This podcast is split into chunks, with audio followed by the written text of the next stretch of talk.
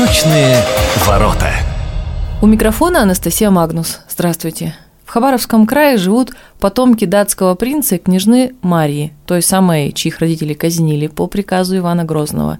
Есть у нас наследники знаменитых дворянских фамилий, советских героев и не только военного времени, первопроходцев, покорителей Антарктиды, но только мы особо об этом не знаем, потому что крупных обществ родоведов в Хабаровске нет. Точнее, был период, когда они были, потом тишина, и вот сейчас вроде бы ситуация улучшилась. У нас в гостях сегодня Алексей Малов, главный специалист Центра Центра патриотического воспитания Хабаровска по работе с молодежью. Добрый день. Здравствуйте. Ну, смотрите, по запросу «Родоведческое общество в Хабаровске» мне выпало «Садоводческое общество». Мол, не желаете ли? Такого добра у нас нет, но, может быть, вас устроит вот грядка. Хотя, казалось бы, есть же у нас музей Градекова, общество знания, в конце концов. Что там за история? Почему нет родоведов? Дело в том, что был период времени, когда по содействию с Приморским клубом «Родовед», этот клуб входит во Всероссийскую гильдию родоведов и генеалогов, такая организация была создана в городе Хабаровске, но в ней господствовало два направления – генеалогия и краеведение. Вот если в Приморье ушли к генеалогии, то здесь осталось краеведение, и постепенно все зашло именно на изучение истории родного края. Вроде тоже неплохо. Согласен. Но генеалогия, в первую очередь, она основана на изучении биографии людей, людей и их родословных. И через это идет выход на изучение истории, допустим, заселения Дальнего Востока, военных конфликтов здесь, на Дальнем Востоке, ну а также на ряд проблем, которые связаны с изучением родословных. Получается, ну вот решили как-то краеведению раз и потеряли специалисты, и, наверное, навыков нет, да, то есть что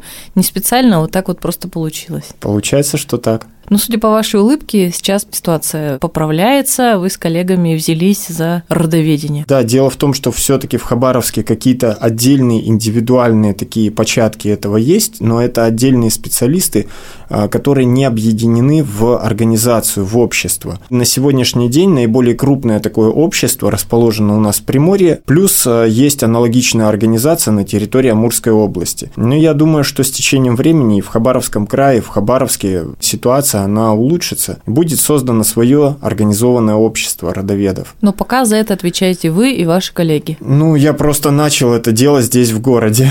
Помню, что у нас в музее было общество Пиро, да. К сожалению, умер его руководитель. Поменьше стало активности, поэтому здорово, что вы есть. Мне с самого начала вопрос мучил, как люди узнают информацию, если нет вообще никаких данных. И ты просто приходишь и говоришь, товарищи историки, давайте мне чего-нибудь найдите. Как они это делают? Есть определенные определенная методика работы с архивами, с источниками информации. Понятно, что ни один генеалог, родовед, он не даст стопроцентной гарантии, что он что-то найдет. Это связано с перипетиями истории нашей страны, потому что много архивов погибло, особенно в годы Великой Отечественной войны.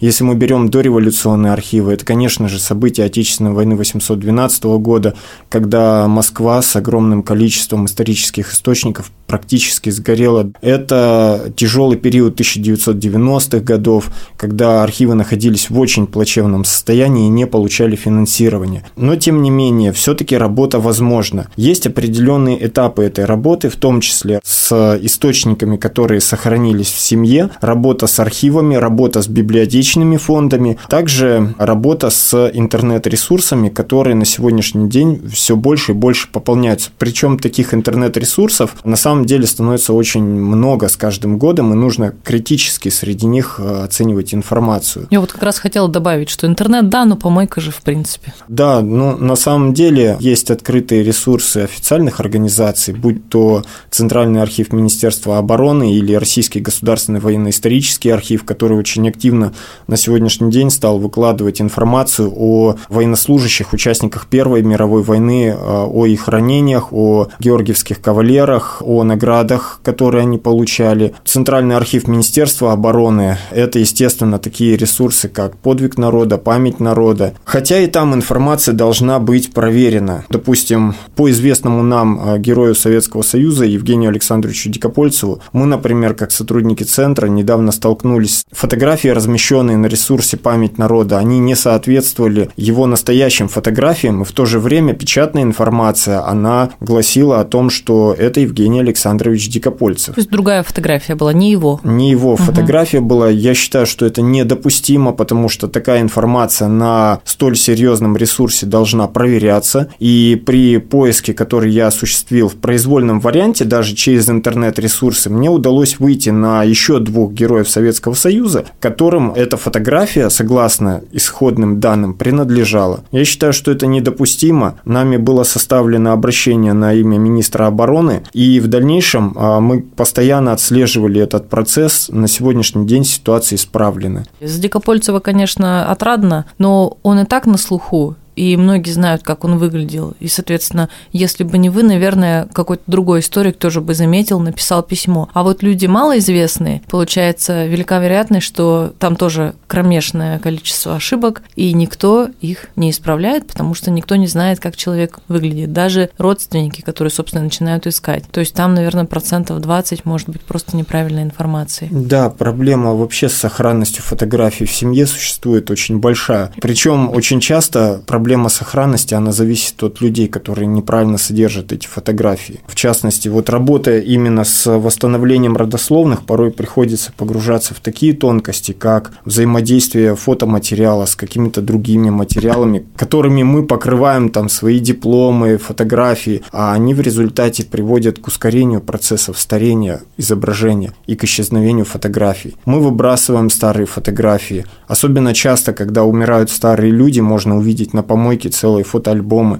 А там колоссальный источник генеалогической информации о твоих же, собственно, предках. Я не зря здесь распечатал и принес Да, перед фотографии. вами вот слушатели не видят, а я вижу целая стопка с информацией, несколько фотографий разных. Совершенно разные люди, часть из них это мои родные люди, часть из них это люди, которых я тоже называю родными, хотя они и не принадлежат к моим кровным родственникам. Дело в том, что родство – это не только кровная связь, это еще и связь духовная. Я с ними ощущаю эту связь. В частности, здесь лежит фотография Ивана Максимовича Иващенко и его мамы, которая была предоставлена Вяземским краеведческим архивом имени Усенко. К ним совершенно случайно попала стопка его писем. Он участник Первой мировой войны, он был мобилизован в армию в 1914 году и в 1916 году он пропал без вести. Совершенно случайно при разборе старого здания в Вяземском два года назад были обнаружены его письма и письма к нему на фронт и в армию в действующую. До сих пор солдат идет домой, сотрудники Центра патриотического воспитания, я в том числе, постоянно пытаемся найти какую-либо информацию по нему. Мы сейчас обратились к метрическим книгам нашего Хабаровского краевого архива. Мы плотно взаимодействуем с Российским государственным военно-историческим архивом, где он мог проходить как военнослужащий. Последнее его письмо было написано с германского лагеря для военнопленных, город Лансдорф, будущие печально известные лагеря Шталак, одни из самых крупнейших лагерей для военнопленных. Как оно попало сюда, в город Вяземский, мы до сих пор не знаем. Вот эта работа, она продолжает идти, и солдат, он еще идет домой. Так же, как, например, по другому совершенно запросу пришел домой матрос Риш, пропавший без вести, и родственники даже спустя почти сто с чем-то лет не знали, погиб ли он, как он погиб. Было выяснено, что он сражался в составе второй Тихоокеанской эскадры, и в ходе перипетий он попал на Дальний Восток в составе свиты великого князя, потом оказался в экипаже броненосца Петропавловск и погиб как солдат, выполняя свой воинский долг как матрос погиб в бою. Эта информация была разыскана и передана родственникам. Их состояние передать просто невозможно. Когда матрос или солдат защитник своего отечества приходит домой спустя такое количество времени, это дорогого стоит. Да, работа огромная. Вы уже не первый раз говорите мы с ребятами, с коллективом, вот как раз о коллегах. Одно из направлений Центра патриотического воспитания – это поиск и восстановление и защита исторической памяти о защитниках Отечества. Ну, в том числе о защитниках Отечества в Первую мировую войну, в советско-японские конфликты, Вторая мировая война, послевоенные конфликты. Мы занимаемся в том числе воспитанием молодежи, проведением огромного количества мероприятий, направленных направленных на патриотическое воспитание, на защиту истории, на то, чтобы об этих людях знали и помнили. А сколько вас? На самом деле у нас э, несколько отделений. У нас на базе центра действует движение Юнармия. У нас два реконструкторских клуба. Это клуб Уссурийский фронт. Мы реконструируем Амурскую краснознаменную флотилию. И клуб Старый солдат. Это реконструкция военно-полевой связи, фотодела. И они сейчас занимаются еще и восстановлением кинокамеры периода Великой Отечественной войны. У них там Дикопольцев в почете, а Да. руководит Павел Белых. Павел Белых. Да, тоже бывает часто у нас в гостях. Ну, можно так предположить, что активных деятелей 30-40 человек. Можно, и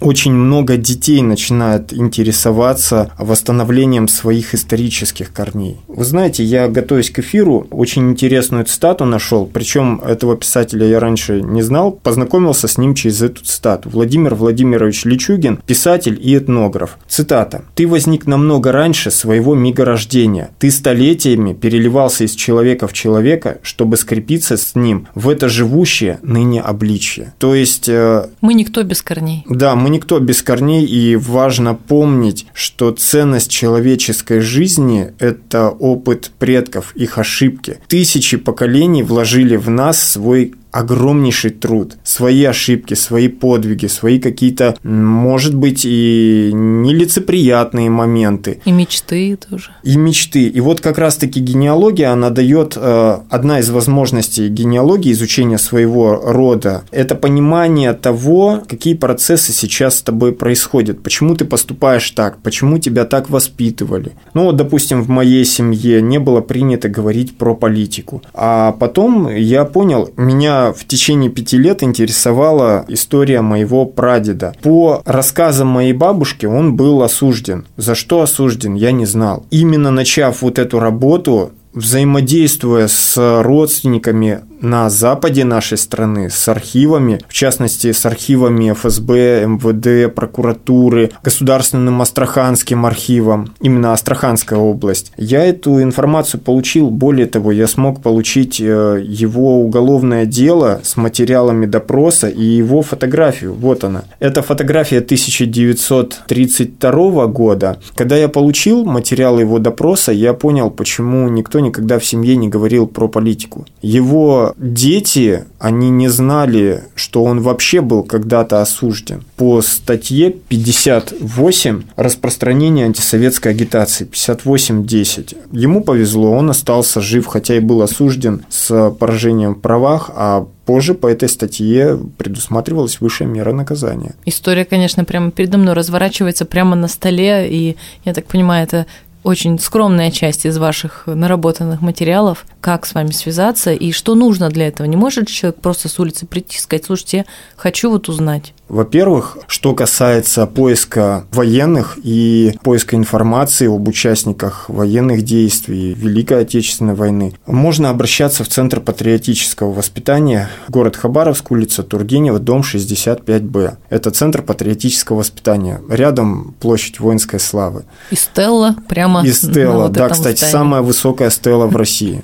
Между прочим, у нас в городе Хабаровске. Нюанс. Так что если вы из другого города, то просто ищите самую высокую в России. Кроме того, у меня есть свой ресурс ВКонтакте archivarius.ru, где я по мере возможности в свободное от работы время даю информацию по интересующим граждан вопросам. Ну и опять же, старый солдат, вот эти вот все Да, клубы, они да, так или иначе да. на вас могут вывести. Да. Мне кажется, стоит, да, все-таки сказать, что вы приходите, пожалуйста, уважаемые слушатели, кто заинтересовался, связывайтесь, но только ну, с какой-то предысторией. Вот так прийти без паспорта, без информации вообще, ну это очень трудно. То есть не стоит надеяться, что просто возьмут книгу, да, историки откроют, и вот, пожалуйста, читайте. Да, э, дело в том, что идет очень огромная работа именно в семейном архиве, то есть просмотр всех фотографий, всегда рекомендую просматривайте фотографии. В плюсе старое поколение было потому, что оно стремилось подписывать фотографии. И там очень часто мы видим перечень родственников, может быть какие-то события. Опять-таки, сама фотография может нам сказать о человеке. Ордена, которые, допустим, размещены, форма. Форма может нам сказать, в какой период времени он служил в армии, какое звание и так далее. Это все облегчает поиск. Помимо этого, в семье иногда сохраняются документы. Паспорта, пенсионные удостоверения, какие-то справки. Там тоже содержится биографическая информация о человеке, от которой можно оттолкнуться. И еще один ресурс, на который никто почти не обращает внимания, потому что сейчас у нас, особенно среди молодого поколения, к сожалению, не принято читать во многом. А раньше на книгах иногда делали пометки. Чья книга, год. Да. Да, иногда там с любовью такому-то. Да. Точно. Прекрасно, конечно. Огромная работа. Спасибо вам, что нашли время, пришли, рассказали. Я думаю, не последняя наша встреча. То, с какой теплотой вы к этим людям относитесь, как-то так захватывает. Тоже хочется смотреться в фотографии. Поэтому я всем слушателям советую на сайт заходить. Там часть материалов вы можете посмотреть. На страницу Алексея заходить. Архивариус.ру ВКонтакте. У нас сегодня в гостях был Алексей Малов, главный специалист Центра патриотического воспитания Хабаровска по работе с молодежью. Спасибо. До свидания и всего вам хорошего. Меня зовут Анастасия Магнус. До встречи в эфире.